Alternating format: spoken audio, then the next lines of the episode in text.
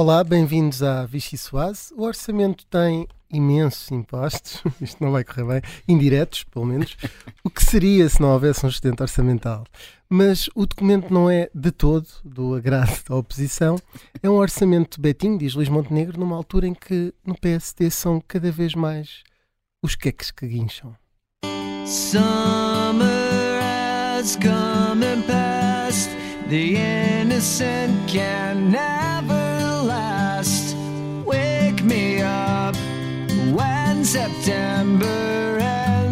Pedro Nuno Santos, boa noite, seja bem-vindo. É um gosto enorme estar aqui. Eu não serei nem oposição ao governo e, como também já disse em outras situações, também não serei porta-voz, que são militantes do Partido Socialista e são pensadores livres e é assim que eu expressarei sempre a minha opinião.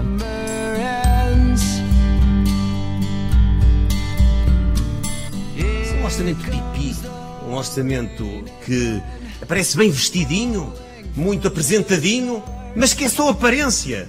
Não, este orçamento não é um orçamento pipi. Acho mesmo que eles já prescindiram de ganhar as eleições de 2026 e já acham que estamos a ganhar capacidade de investimento para ganharmos as eleições de 2030.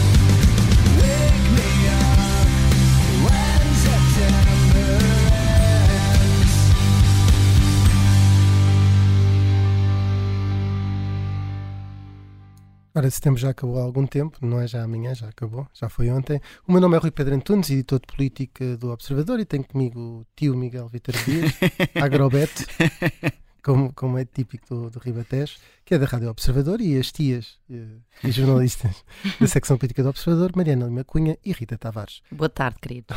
Vai começar a Vichy Soase. Olha, antes de falarmos em Betinhos, uh, não sei quem. Pode ser. Eu queria só dizer para quem não me consegue ver. Estou de calças de ganga russas, sapatos de vela castanhos e uma camisa de flanela para dentro das calças. Respondes completamente ao estereótipo e é uma pena não termos vídeo para que os nossos seguidores não possam ver isso. Então, olha, eh, Rita, quer começar? Não. Uma sopa livre. Era ora, é, ora é essa. Você fala super bem. Ora é essa. A Rita fala ah, super bem. Spé. Uh, então, Uh, é o quê? A sopa? Livre. Livre. É dos livros pensadores. Sim. É a sopa dos livros pensadores. É tipo uh, um, de Pedro Nuno é um Santos. Enigma. A sopa do livro pensador uh, Pedro Nuno Santos, que não vem para ser oposição, mas que se compara aos dois socialistas que mais têm criticado a ação do governo em comentários televisivos, que é Sérgio Sousa Pinto e Alexandre Leitão. Vamos ter na segunda parte. Exato. Um deles Fique para saber quem será. uh, Mas eu sou livre. aliás, nisto até parece que Pedro Nuno fundou um grupo, não é? Uh, pelo menos foi isso que um, o socialista Augusto Santos Silva viu e, e, e, disse até numa reunião interna do PS, na Comissão Política, que, que foi na noite de quarta-feira. Um, estou a hesitar porque já não sei. Foi, foi. Terá sido isso. Uh, em que Augusto Santos Silva fez uma intervenção um bocadinho à margem até da questão orçamental que estava a ser analisada nessa reunião, um, e terá falado na Escola de Comentadores Pensadores Livres, essa nova escola que foi criada agora por Pedro Nuno Santos no comentário uh, televisivo na, na, na SIC Notícias. Um, e Santos Silva falou disto quando convocava os socialistas para darem uh, mais o corpo às balas no espaço público, a tentar contrariar algumas narrativas que o, que o governo contesta um, dando alguma ideia de falta de, de, de, apoio interno. Ah, é verdade que os socialistas presentes na reunião garantiram que não foi num tom assintoso, que fez aquela graçola com o grupo do, dos novos pensador, comentadores, pensadores livres, mas a verdade é que o aviso também há de resultar para o próprio ex-ministro das infraestruturas, ele que disse que não vem para ser oposição, mas discordou de António Costa em inúmeras coisas e o comentário não chegou a uma hora. Um, portanto, falou na questão da privatização da TAP, que não deve ser a privatização total. Falou na localização do novo, do novo aeroporto, que nunca mais tinha falado desde aquela, aquele fatídico despacho que teve de ser revogado depois de ter tentado ultrapassar o Primeiro-Ministro numa decisão central para o país. Na questão do IRS também discordou da, da linha do governo e acabou por se concretizar porque a, a, redução do IRS é mais generalizada do que, pelos vistos, aquilo que, o, uh, que a ala esquerda do PS, que Pedro Nuno representa, considera que devia ser, uh, devendo só centrar-se nos rendimentos mais baixos, um, e ainda fez uma leitura das sondagens que nem sequer foi uh, tanto a favor do governo e daquilo que poderia favorecer o governo, mas sim uh, daquilo que pode beneficiar as suas próprias ambições futuras, que é apontar uh, para aquele dado das sondagens que ele diz que ninguém reparou, que é já uma maioria de esquerda novamente. Uh, os números mostram que essa maioria de esquerda já existe no país. Portanto, ele continua a somar os votos do PS, Bloco de Esquerda e PCP, neste espaço também disse que a geringonça não pode ser um parênteses, que é uma expressão que ele já tinha usado, e portanto Pedro Nuno Santos aqui a, a, a, entrar para mostrar ao que vem, e o mostrar ao que vem não é seguramente, como ele disse, ser porta-voz do governo, e se puder escolher, há de ser mais de crítica ao governo. Mariana, não sei se, se quer. Também Sim, eu, sou, eu na qualidade de livre pensadora que sou, uh, gostava. Posso-me pronunciar Estes são os livros pensadores. Pensador do livro é o Rui Tavares. que também deve gostar dessa leitura que, sim, sim. que Pedro Santos fez de, das sondagens. Uh, aliás, ele até foi um bocadinho um precursor de, da ideia da geringonça, só que depois não conseguiu. Ele inventou a geringonça antes de se pensar da geringonça. Exato. E, e antes de ser executada a geringonça, de facto. Um, não, mas uh, ia, ia focar-me nesse ponto, uh, porque é, é engraçado ver e como a Rita dizia, o Pedro Santos já explorou ali alguns pontos Uh, e que são pontos importantes, de facto, de, para percebermos em que é que ele diferente, é diferente, aliás, uh, e quais são as diferenças que marca em relação à liderança de António Costa.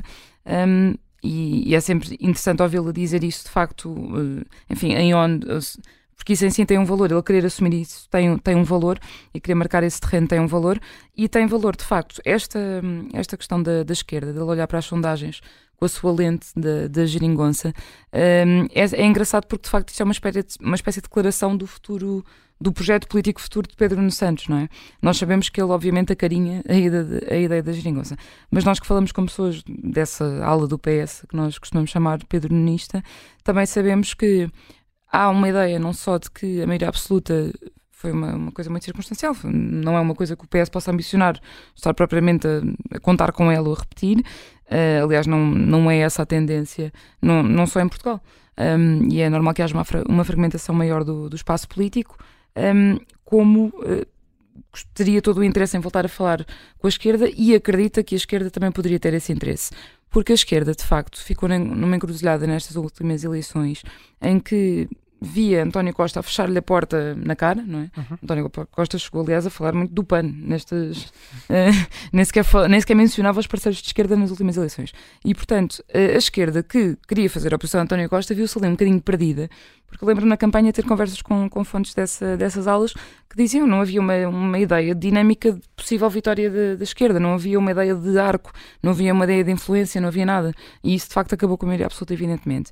Agora, o que não interessa à esquerda neste momento é falar do assunto. Ou seja, mesmo que toda a gente esteja a pensar no mesmo, que é daqui a uns anos, de facto, se querem voltar a ter influência, vão mesmo ter de, de conversar, possivelmente, com o PS Pedro Nuno Santos. Mas Pedro um, Nuno não fala de outra coisa, não é? Exatamente, e a esquerda está, está naquela posição tipo não, queremos não, falar, não queremos Nós até somos assunto. amigos, mas não queremos falar disso em público, está bem? Isso fica para nós. E portanto a esquerda está aqui nesta tentativa de não dar gás a Pedro Nuno Santos, porque até pode ser um plano que tem na cabeça, uh, mas de facto a maioria absoluta é a maioria mostra, absoluta e tem de estar em oposição. Uh, eles querem afirmar as diferenças, obviamente, para, hum. para não haver o, o apelo ao voto útil. Uh, mas para já, Pedro Nuno Santos nunca iria protagonizar propriamente esse, esse, voto útil, porque ele próprio já tem uma imagem mais à esquerda. E depois provou-se que quando eles pensou que eles eram úteis, que é a primeira eleição pós-Geringonça em 2019, que isso os favoreceu e não os prejudicou. Pois, Ou seja, eu acho que sobretudo o Bloco de Esquerda tem muito da... essa ideia na cabeça, que é nós queremos influenciar, não queremos Porque em 2022, quando ele já, já, sabia que não havia hipótese, eles perderam voto. Uhum. Em 2019, quando sabia que eles iam ser provavelmente fazer uma nova geringonça. Votaram neles para eles serem relevantes. Sim. Portanto, o, um, há um certo momento em que o eleitorado do Bloco uh, e até o do PC uh, pensa assim: eu agora quero mais, quero influenciar a governação. Uhum. E, portanto, sente-se confortável que eles estejam em geringonça uh, e, e, vota neles. E, se não, vota no PS, porque acha que é uma forma Sim. de. Eu acho que mais a luta aquece. Sobretudo o Bloco tem, eu acho que tem muita noção de que um, foi castigado.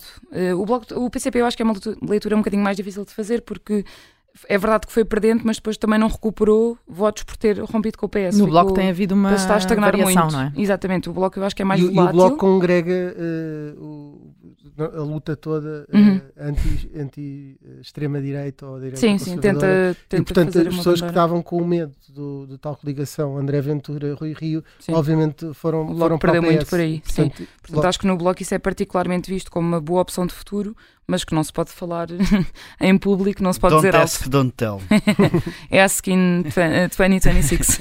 Olha, ia propor um excedente de sopa eh, para irmos ao, ao orçamento. Eh, vai ter excedente, eh, Miguel. Está a Vai sair, ter- Não sei se quer dizer alguma coisa, Pedro Nuno Santos. está a sair do Não, prato. ia só fazer uma referência à nossa seleção de rugby que Pedro Nuno Santos foi um lobo em pele de cordeiro. Ele, se, que ele, é- se for demasiado lobo, ainda é substituído pelo cordeiro.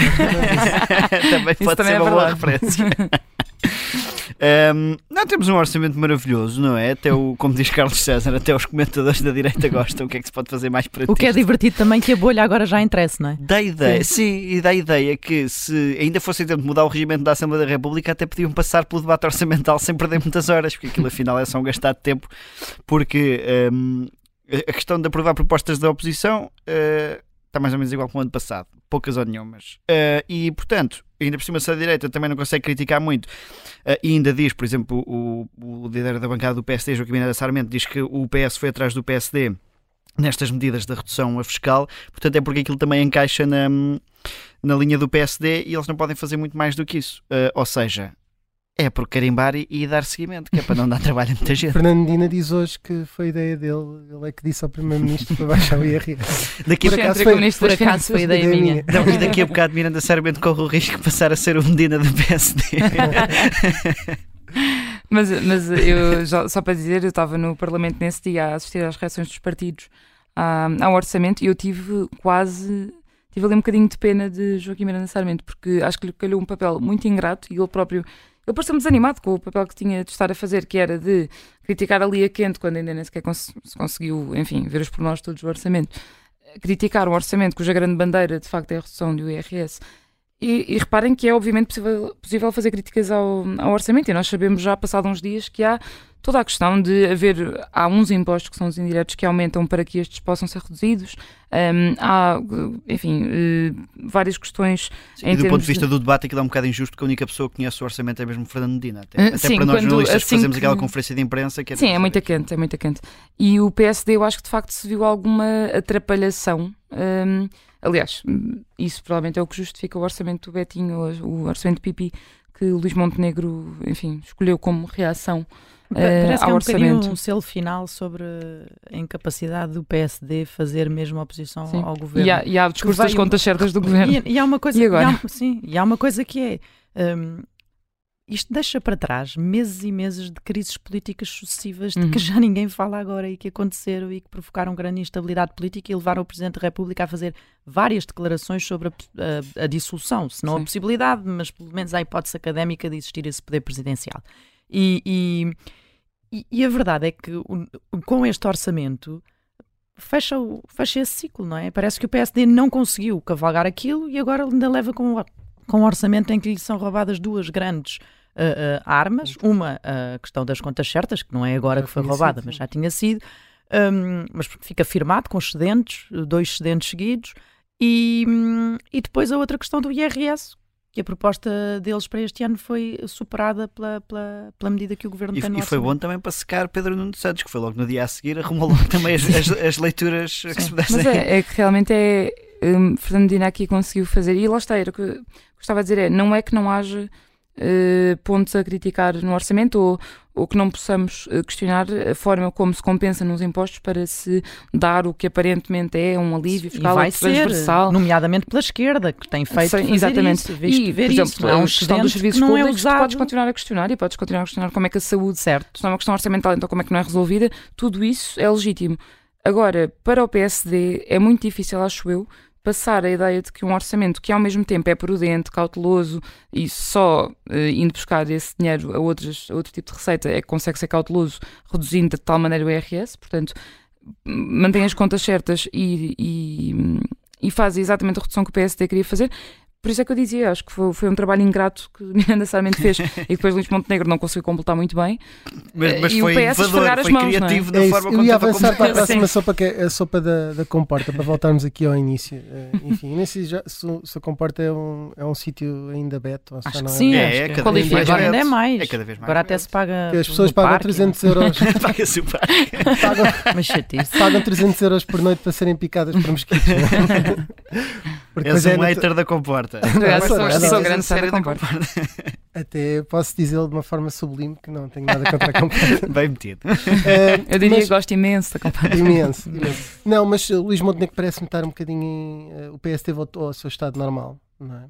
Que é, Normalidade democr- das instituições. que é de balcanização, que faz sentido, que o líder é Montenegro. é? Sendo que, ele, sendo que o Luís Montenegro ainda conseguiu somar mais um problema esta semana na entrevista que deu, que é irritar os passistas. é? Com Sim, aquela tirada que ele tem sobre a vida académica de passo e como ele devia a- aprofundar essa vertente. O país. ainda conseguiu- é. Exato. Eh, eh, revestindo aí de uma coisa de interesse nacional, quando o interesse é todo O dele. país aquele- quer todo ter aulas com Diz que a Academia Portuguesa. fez do interesse dele. Eu não interesse quero que diz que nacional. ele dá más notas e eu não estou para isso. De repente, e de repente não tinha este problema e agora tem mais um, não é? que é os passistas irritados. Os passistas já estavam prontos, agora estão também irritados. E, Ah, e já se sabe que no PSD as pessoas picadas funcionam Vão melhor. melhor. Picado vão melhor, que é uma frase Não de Rui me Rio para, para contextualizar. E, e- e há outra coisa, não é? Há outra coisa, quer dizer, não sei se há. Em 2024 hum, há eleições europeias, toda a gente põe aí um bocadinho a meta para Luís Montenegro, mas não sabemos, na verdade, se também não será uma meta para António Costa. Ninguém sabe. Até ver, Claro. uh, ninguém, ninguém se atravessa. E talvez, se, é- se essa for a, a opção do Primeiro-Ministro, sair para um cargo europeu e, e tudo mais, ele tem dito que não, mas se isso acontecer, uh, se calhar é a única coisa que já pode salvar Luís Montenegro. Ou ficar até Uh, 2030, porque ele já deu as de 2026 e como se calhar agora conquistadas. estamos não é? aqui a dizer que está tudo a correr muito mal e de repente tem ali uma porta aberta Sim, para eu- eu que é gostei- uma, É a primeira semana em que as sondagens são más para Luís Montenegro e aconteceu logo isto tudo. Ou seja, o PST veio logo Salvador Malheiro, os rioístas, dizer que ele estava a falhar. Um, os passistas aproveitaram aquela questão de. uh, parecia que ele estava a mandar dar aulas, aliás, que a pivô. uh, que, que a jornalista apanhou muito bem logo. Um, e, e é curioso, porque Passos Coelho é acusado muitas vezes de mandar as pessoas, eh, os portugueses emigrar. Depois diz que era algo contextualizado, porque tinha a ver com os professores. Depois António Costa disse uma frase parecida também relativa a professores. Eu não sei se o Luís Montenegro, na verdade, quer que o Passos Coelho vá dar aulas para fora do país. Eu acho que é para o mais longe possível dele. Mas é o país que Então, está a aproveitá-lo bem, portanto eu suponho que seja eh, dentro de portas. Mas acho que pode ter havido ali algum pouco de cuidado com a frase, o que eh, deu, deu motivações a quem já estava preparado para, para, hum, para, ficar, para, para, para criticar o líder, ainda teve mais, mais razões. Um, e há aqui outra incapacidade eh, do PSD, eh, que, eh, ou melhor, outra ameaça à liderança do PSD, que vem da parte de Carlos Não, Moedas. o Montenegro deve se sentir cercado Carlos, de todos os lados. Carlos Moedas elogiou-o imenso, na primeira, Imenso. imenso, imenso, elogiou-o imenso na, na entrevista, mas a certa altura há lá uma frase em que diz assim: ehm, Eu não vou, ser, não vou ser preciso ao PST porque o PST vai ganhar as eleições Pois. europeias. A. Ora, numa, numa so- sobreleitura da frase, podemos dizer: Se Então, não se não ganhar a partir do momento em que Luís a- Montenegro sente a necessidade de dizer na entrevista, dar a novidade que se recandidata assim ou sim Pois. eh, depois das europeias, mas repara, eu acho que esse, eu- esse gesto está a foi, precisar de marcar território eu ele aí marcou território e foi Sim. inteligente, porque Passos Coelho disse sempre que não ia contra ele contra ele. sim. mesmo aos seus mais próximos, e portanto condicionou com- por completo Pedro Passos Coelho. A seguir, quando disse que ele devia ser aproveitado para dar aulas, é que deu a tal margem, não é? Podia ter acabado ali. E a própria frase do Carlos Moedas do o meu, o meu futuro é o presente Sim. também é de... É di- eh, digna de um manual de autoajuda gerindo à vista. e, e também daqueles manuais de como nunca dizer que não em política, não é? Eles têm ideia, eles, eles têm ideia que os- o- o- as pessoas do Montenegro de que não se cruzam os calendários entre Uhum. Moedas e, e Montenegro, porque acham que ele tem que ir, Carlos Moedas tem que ir mais uma vez à Câmara em 2025 e, portanto, não terá ali grande margem. Se perde, fica fora, se ganha, tem que continuar para assegurar o, o- mais um pouco o mandato, pelo menos até ao fim. Mas bom, o cenário também está a mostrar que se por acaso António Costa for para Bruxelas, que Luís Montenegro continua a estar cercado, não é? Por isso é bom que tenha um bom Sim, resultado nas europeias, quer continuar. Sim. Porque se por acaso derrapa, então aí terá os mesmos Os lobos lobos. à volta. Exatamente. E os lobos já uivam por aqui e estamos a chegar ao fim da, da primeira parte da Vichy Soares. Regressamos na segunda parte com uma antiga ministra e deputada do PS. Ainda não vamos dizer quem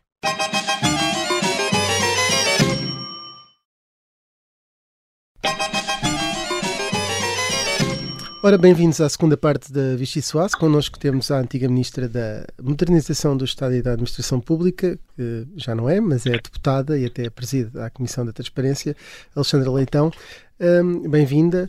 Um, Muito obrigada. O, o, Governo entregou esta semana a proposta do, do Orçamento de Estado um, com um sustento este ano e outro previsto para o próximo. É compreensível que a distribuição não seja mais generalizada e tenha um maior impacto?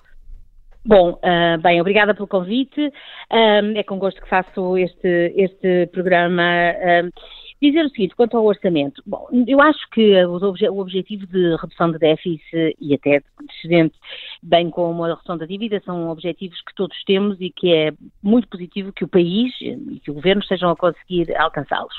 Sempre disse, e já várias vezes publicamente, que acho que essa redução da, da, do, da dívida e do déficit eh, poderia ser um pouco mais gradual, sobretudo a dívida pública está a ser, todas as metas de redução da dívida pública estão a ser antecipadas eu acho que podia ser mais gradual, por forma a que, não só ao nível dos rendimentos, mas sobretudo ao nível do investimento nos serviços públicos, esse investimento pudesse ser eh, maior. E quando falo em investimento nos serviços públicos, estou a falar de salários dos trabalhadores da administração pública, mas não só. Estou também a falar de outro tipo de investimentos, uh, que vão desde carruagens de metro até uh, muitas outras coisas. E, portanto, um, a minha resposta ao que me pergunta é assim, assim, é meio, mais ou menos. Ou seja, sim, é bom termos Sim, significa que, que há maior robustez das finanças públicas do país. Agora, com um bocadinho de mais gradualismo nessa redução do déficit ou nessa obtenção de excedente, eh, poderíamos eventualmente ter mais margem para maior investimento nos serviços públicos. Já vi que não alinha propriamente eh, no, nos seus colegas deputados que vendem o orçamento como o melhor orçamento do mundo, quase. A expressão é minha, não é deles? Ainda não os ouvi dizer isso, confesso. Mas... Uh, mas acho que é um bom orçamento, acho que é, tem algumas medidas muito, muito positivas ao nível da devolução de rendimentos. Deixe-me salientar duas ou três ao nível da segurança social, uh, o rendimento so uh, social de inserção, o complemento solidário de idosos e o abono, uh, o abono de família, tudo com aumentos muito significativos, e isso é muito positivo. temos um aumento de salários que se se confirmar que a, que, que a inflação não vai além dos 3%, e se o aumento de salários se confirmar que fica nos 5,4, também representará alguma recuperação de poder de compra e, portanto, acho francamente que tem muitas coisas positivas. Uh, acho que a situação, uh, como aliás já vem acontecendo nos últimos anos com este governo, acho que é mesmo a, a dimensão do, do, do investimento dos serviços públicos que fica um bocadinho mais a perder. Muito bem. E sente-se sente uh, parte do grupo de comentadores uh, livres pensadores do PS, como definiu Pedro Nuno Santos esta semana na estreia do comentário? sem falsas modéstias, sinto sim parte desse grupo de livres pensadores. Augusto Santos Silva, na reunião hum. da Comissão Política do PS, na quinta-feira, aproveitou hum. a expressão de Pedro Nuno Santos e convocou também esses livres pensadores para o combate político. O que eu lhe uhum. estava a perguntar é se sente que, que há falta de, de coesão no PS à volta do governo e falta quem faça esse combate mais ideológico, mais político em defesa do, do governo. Uh, bom, não pretendo interpretar as, não conhecia essa começar por dizer que não, não tinha ouvido, não conhecia essa afirmação do, do, do Augusto Santos Silva uh, e, e, e, portanto estou a ser confrontada com ela pela primeira vez e não procurarei fazer aquilo a quem direito se chama interpretação autêntica, ou seja, saber o que ele queria dizer com isso. Posso apenas dizer o que eu acho sobre isso. Eu acho que uh, usando a expressão então que está a ser usada apenas uh, por facilidade, eu acho que os livres pensadores do Partido Socialista nunca deixaram de ser do Partido Socialista. E nunca deixaram por isso de, uh, e em todas as coisas que dizem, de procurar sempre que o seu, aquele partido a que genuinamente pertence, pertencem, e eu estou-me a incluir com esse sentimento de pertença, real sentimento de pertença, que fizesse sempre mais e melhor naquilo que para cada um é perspectiva do que é mais e melhor. Felizmente vivemos em democracia e mesmo dentro dos partidos tem que haver democracia. E, só, e, por exemplo, Pedro Nuno, falou, Pedro Nuno Santos falou de mim e do Sérgio Sousa Pinto e é público que uh, falamos às vezes em coisas muito diferentes, somos próximos até, mas temos posições muito diferentes. Mas tenho a certeza de uma coisa, quer eu, quer o Sérgio, uh, procuramos aquilo que da nossa perspectiva é o melhor para o nosso partido. E, portanto, nesse sentido, não é, eu, eu não acho que haja falta de coesão. O que não há, porque o Partido Socialista não é um partido assim, é unanimismo. Uh, unanimismo é um grande risco para os partidos. É uma tentação quando há maioria absoluta, mas é um grande risco para os partidos. Começa por ser um risco para o próprio partido. E é uma tentação em que está a cair o Partido Socialista, o atual Partido Socialista? Uh, as maiorias absolutas não são normalmente muito boas conselheiras nesse sentido e há uma certa. É um bocadinho inevitável que a certa altura se, tente, se, se, dialogue menos, sobretudo dentro do Parlamento, porque é verdade que ao nível, por exemplo, da concertação social tem-se procurado, o Governo tem procurado acordos e tem, tem, tem conseguido, não totalmente com todos os parceiros, mas com a grande maioria dos parceiros, e isso é assinalável. E é de assinalar e é, e é importante e bom. Dentro do, do Parlamento há sempre um bocadinho menos essa necessidade de diálogo, eh, porque não há essa necessidade e, portanto, há uma certa tentação para enfim, para passar as suas uh, posições e ideias com menos diálogo. Acho que isso não é só do Partido Socialista, não é até especialmente do Partido Socialista, acho que é um bocadinho menos inevitabilidade. E gostou de ver a estreia de Pedro Nuno Santos? O que é que espera uh, dos comentários dele? espero um bocadinho o que ele esperava o que ele depois veio dizer que vai fazer, ou seja, que ninguém espera que ele, não sendo ao seu partido, que é, como eu disse de mim própria, o, partido em que militamos há muitos anos e que, e que, que, que defendemos, agora também não se espera um porta-voz uh, do governo. Acho que, é, que ele resumiu bem e, era isso que esperava, um, que, esperava uh, que viesse a acontecer. Uh, Pedro Santos disse também ser contra a privatização da TAP. Em coerência, se o decreto de privatização for chamado à apreciação parlamentar, os deputados do PS que são contra devem votar contra essa alienação, aliás, da companhia aérea? Deixe-me dar-lhe, antes de mais, a minha opinião. A minha posição quanto a isso, e eu fui, e estava nessa altura no, no, no governo, uhum. fui a favor da intervenção na TAP, porque, eh, na verdade, no contexto de pandemia, naquele momento não havia outra hipótese de não fazer o que se fez, e eh, sou também daquelas pessoas que acho que a prova de que isso se devia fazer é que depois correu bem, neste momento temos a TAP, com a dar lucro ainda que um, um, lucro não, não enorme, mas a dar lucro. E isso é, é, é, a primeira coisa que eu assinalo.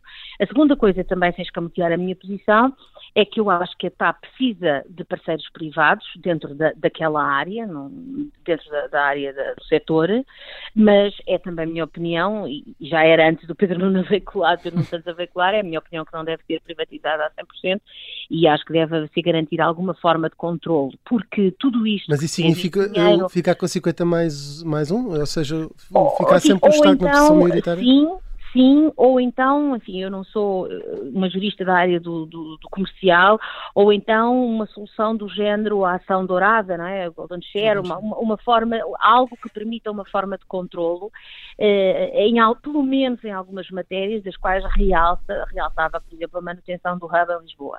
E para lhe responder, eh, para responder à pergunta que me formularam, como em tudo aquilo em que tenho convicções, eu não sei o que os meus colegas deputados farão, eu seguramente farei o que uh, a minha cabeça ditar se for chamada a votar isso.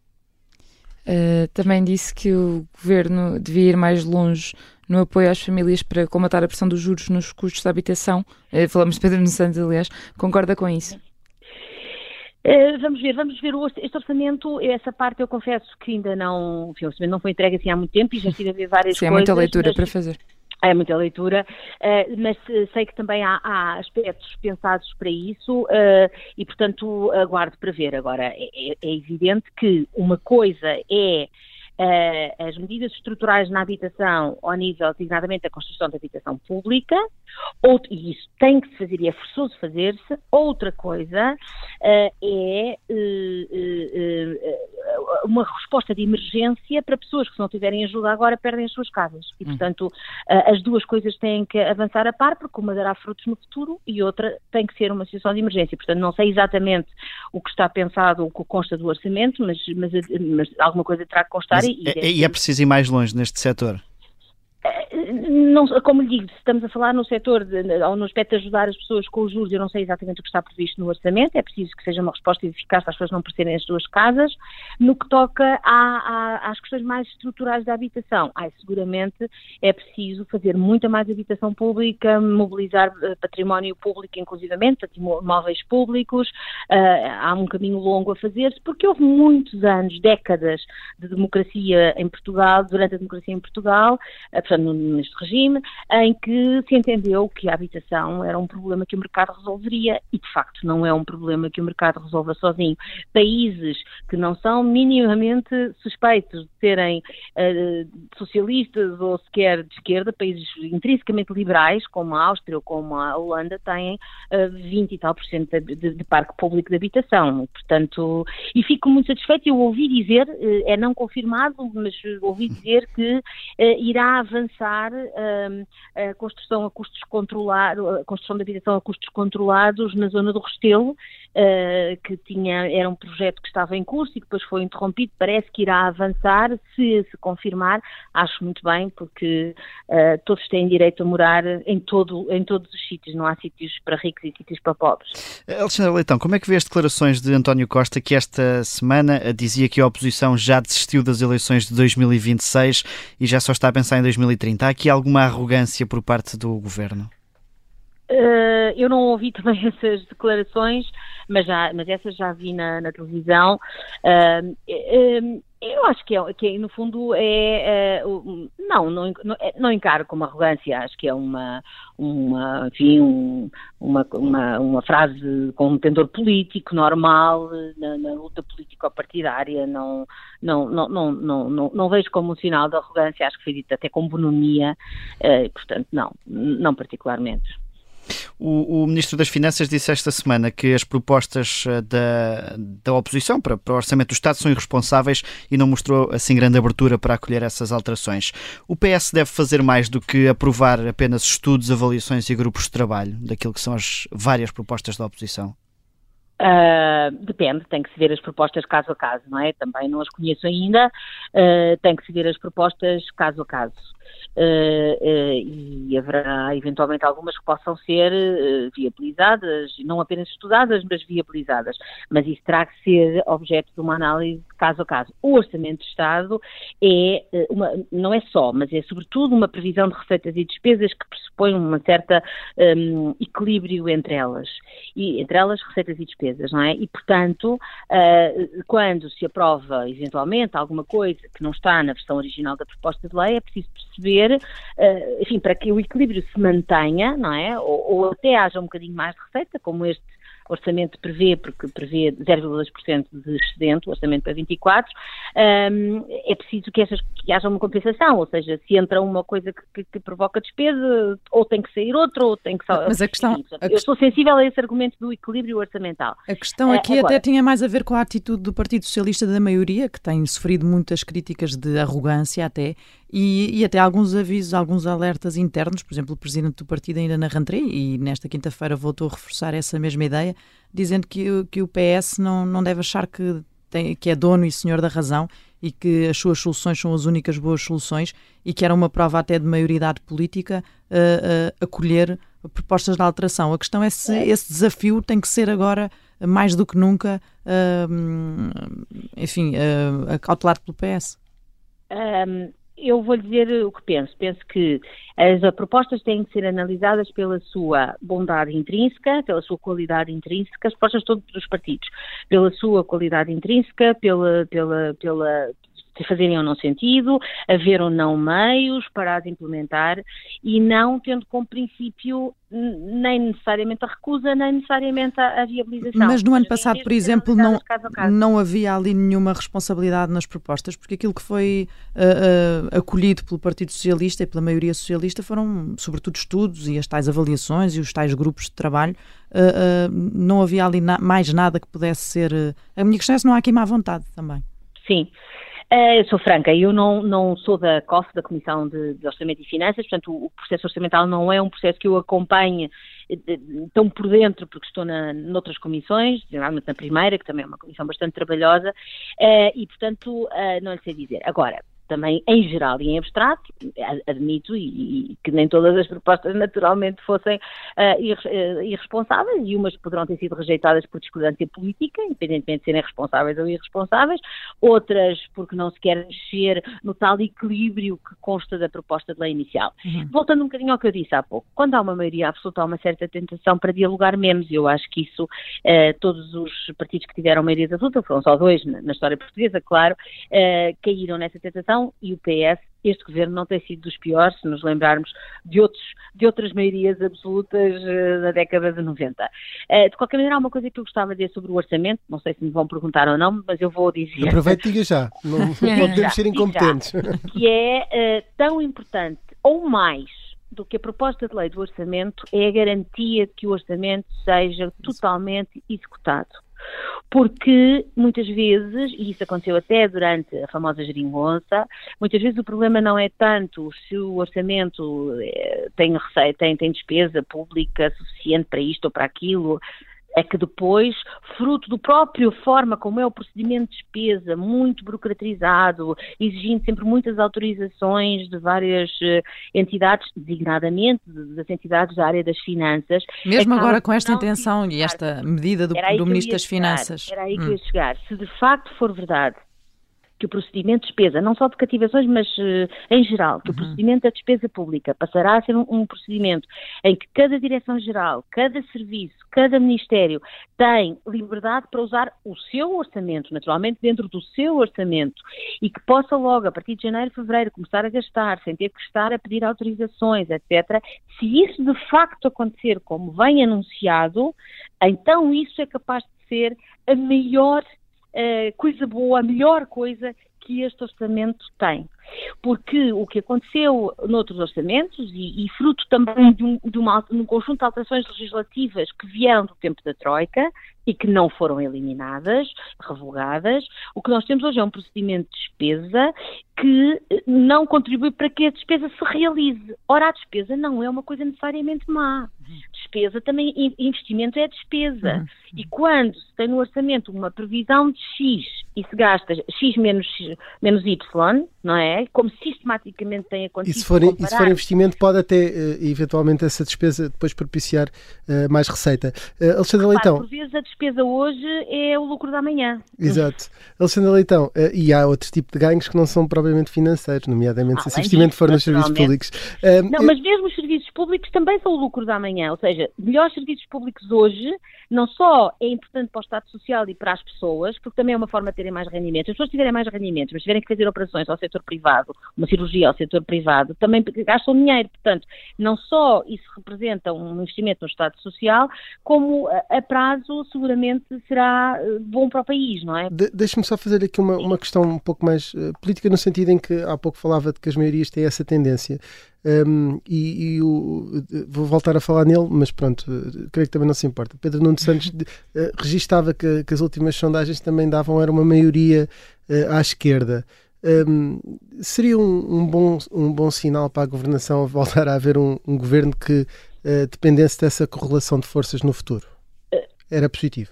Uh, nunca escondi que uh, fui defensora e, e, e apoiante uh, do, do, da, do, entendimento que aconteceu entre 2016, fim de 2015 e 2021, que, que, que, que fui apoiante dessa solução, que essa solução foi muito estável durante três anos, depois foi menos, uh, e, e, portanto, é uma solução de governação que, que eu vejo com bons olhos, sim. Uh, uh, só, só perguntar isto que é mais de atualidade, que é se uh, as posições do Bloco de Esquerda, mas principalmente do PCP, relativamente, por exemplo, ao Hamas ou, ou alguma relatividade, relativamente àquilo que é relativismo, podemos dizer assim, relativamente Sim. ao que é o, este conflito que agora se vive no Médio Oriente, se pode perturbar o, o, PS fez muito pela imagem externa do país, etc. Se eventualmente ser associado a partidos que tenham posições mais extremistas do ponto de vista daquilo que é o entendimento uh, da uhum. diplomacia internacional, se isso pode uh, no futuro prejudicar essa, essa uhum. ligação. Uhum. Eu não ouvi, não ouvi as declarações, mas já li sobre elas. Uh, um, Deixe-me dizer o seguinte: Primeiro, que o Hamas é um, é um, é um grupo terrorista uh, relativamente ao qual não pode haver complacência de todo, do mundo inteiro, dos israelitas e do mundo inteiro. O povo palestiniano é outra coisa e, e, e, e, a sua autodeterminação é outra coisa. Mas o Hamas é um grupo terrorista e, depois daí há um ponto final, não há um mas. Uh, agora, também é verdade que as questões de, de internacionais, e podia-me dar também o exemplo da posição, por exemplo, do Partido Comunista Português relativamente à, à invasão da, da, Ucrânia pela Rússia, uhum. um, ehm, às vezes podem ser, de facto, uma dificuldade uh, mas, mas que se resolvem, ou que se poderão resolver, não dizer que se resolvem, mas que poderão resolver-se no quadro de, uma, de um entendimento se ele vier a haver e se houver vontade das partes para ele. Agora, naturalmente que aí, do ponto de vista do posicionamento internacional, em alguns aspectos há de facto uma diferença, embora no que toca agora concretamente a este recente uh, e, e, dramático, trágico mesmo, o que está a acontecer em Israel, eu não, não, não quero pronunciar sobre essa clivagem, só, só, dou a minha opinião que já dei, porque, como digo, ainda não ouvi. Há uns projetos de resolução na Assembleia da República ligeiramente diferentes dos vários partidos que há, penso que serão votados amanhã, uh, e eu também tenho que os ir ver para decidir, mas, portanto, não, não me comprometo com uma pronúncia sobre a posição de, de A ou de B dou é a minha posição, que é, é um grupo terrorista, não merece complacência. Alexandre Leitão, falando uh, do seu uh, futuro político, integraria a lista do seu partido para o Parlamento Europeu? Não. Ok, foi uma resposta sem mais uh, também. Porquê? Porque é para que sim, não sim. se pense que é porque não aceito lugares, porque haveria outros que aceitaria.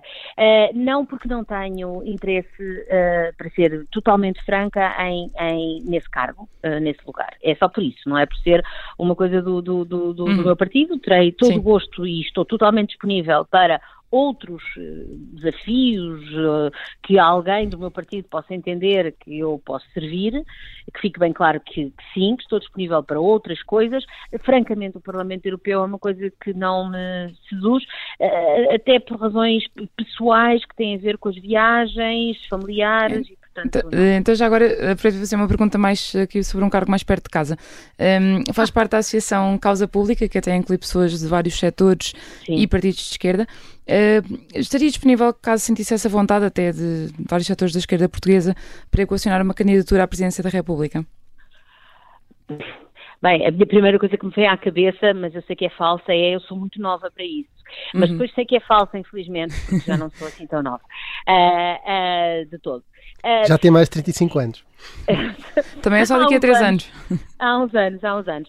Uh, ouça, é assim, não é, é, é, não é uma coisa que, uh, deixa-me dizer assim, uh, eu tenho muito interesse em em todas as situações que possam implicar um entendimento alargado à esquerda. Uhum seja qual for, e, e portanto, personificar, não é personificar, mas ser, uh, aparecer, em que lugar seja, em que cargo seja, no meio de uma lista, nem que seja abaixo na lista, o que for, num, num, num entendimento desse género, desde uhum. que seja também alguém que me reveja, mas à partida uh, tem interesse para mim. Esse cargo em concreto parece-me uma coisa um bocadinho, uh, uh, enfim, um bocadinho diferente e, e para, para, a minha idade e para o momento em que eu me encontro agora, mas, uma, uma, mas qualquer coisa que fosse uh, protagonizar, se quisermos dizer esta palavra que é um bocado exagerada, um entendimento desse tipo, uhum. para mim é uma coisa interessante. Muito bem, e, e, avançamos agora aqui para, para o Cardão Peixe. Um, percebeu que eu cortei logo porque, porque tinha dito logo exatamente aquilo que nós gostaríamos de ouvir. uh, e, e, passamos então aqui para a fase do Cardão Peixe, em que tem que escolher uma, duas opções. Uh, fui ver a entrevista que teve aqui há um ano e não respondeu nenhuma na altura. Vamos ver se esta vez também fica com fome.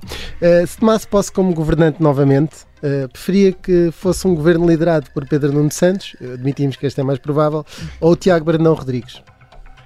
Uh, o Tiago é um, é um amigo, mas pelo Pedro Nuno Santos. Nessa eventual tomada de posse de um governo desses, gostava que o presidente em funções fosse Carlos César ou Augusto Santos Silva? Isso é muito difícil. Para mim, são dois camaradas de partido, gostava seguramente que fosse um, alguém da área do PS. Podia ser uma mulher da área da esquerda. Podia ser Alexandre Leitão. Alguém da área do PS. uh, as se as coisas corressem mal à esquerda, uh, era preferível esse presidente ser Luís Marcos Mendes ou Gouveia Mel? Uh, eu não vejo com bons olhos ocupar o que o cargo de Presidente da República seja ocupada por um militar. Muito bem. E para terminar, preferia combater e escrutinar no Parlamento um governo liderado por Luís Montenegro ou por Pedro Passos Coelho? Ah, por qualquer um dos dois. Acho que a oposição também, fazer oposição é muito digno e é preciso ser bem feito e, portanto, uh, escrutinaria e faria oposição a qualquer um dos dois uh, com, com, com, com vontade, se fosse o caso disso, embora seja melhor que o Partido Socialista esteja no poder, claro. Alexandre Leitão, vamos agora para a última parte desta nossa refeição, que é a sobremesa. Já cá uhum. esteve, já sabe as regras. Um, e queria que me explicasse um bocadinho o porquê da, da música que, que nos trouxe. Sim. Uh, o meu uh, uh, artista de, de, música favorito é o Bruce Springsteen e há um ano trouxe aqui o The River e depois disso já tive a ocasião de ver ao vivo Bruce Springsteen. Mas para não repetir e porque há, gosto também muito desta música que, que, que escolhi, escolhi o Leonard Cohen, que além de um músico é um poeta excepcional, alguém que podia ter ganho o Prémio Nobel da Literatura como Bob Dylan ganhou. Aliás, na altura, quando Bob Dylan ganhou o Prémio Nobel da Literatura, eu pensei, achei interessante ser uma pessoa que faz poemas para música e pensei logo que outro que estaria nas mesmas situações, na mesma cidade, seria Leonard Cohen e escolhi o Suzanne porque tem um poema uh, inigualável. Obrigado, Alexandre Leitão. Muito obrigado por ter aceitado este nosso convite e a Vichy Soares, como sempre, regressa na próxima semana.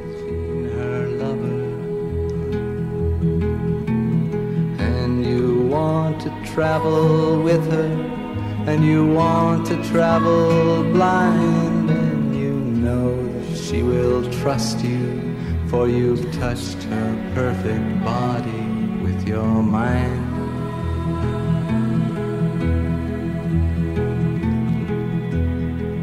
And Jesus was a sailor when he walked upon the water and he spent a long time watching from his lonely wooden tower.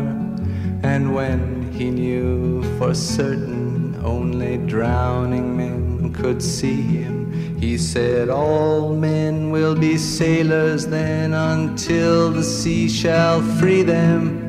But he himself was broken long before the sky would open, forsaken almost human, he sank beneath your wisdom like a stone.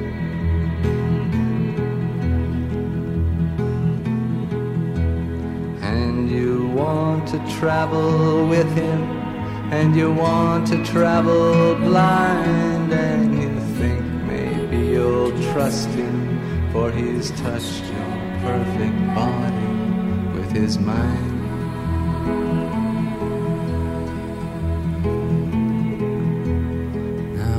Suzanne takes your hand and she leads you to the river. She is wearing rags and feathers from Salvation Army counters, and the sun pours down like honey on Our Lady of the Harbor. And she shows you where to look among the garbage and the flowers there are heroes in the seaweed. There are children in the morning. They are leaning out for love. They will lean that way forever while Suzanne holds the mirror. And you want to travel with her, and you want to travel blind, and you know you can for she's touched your perfect body with her mind.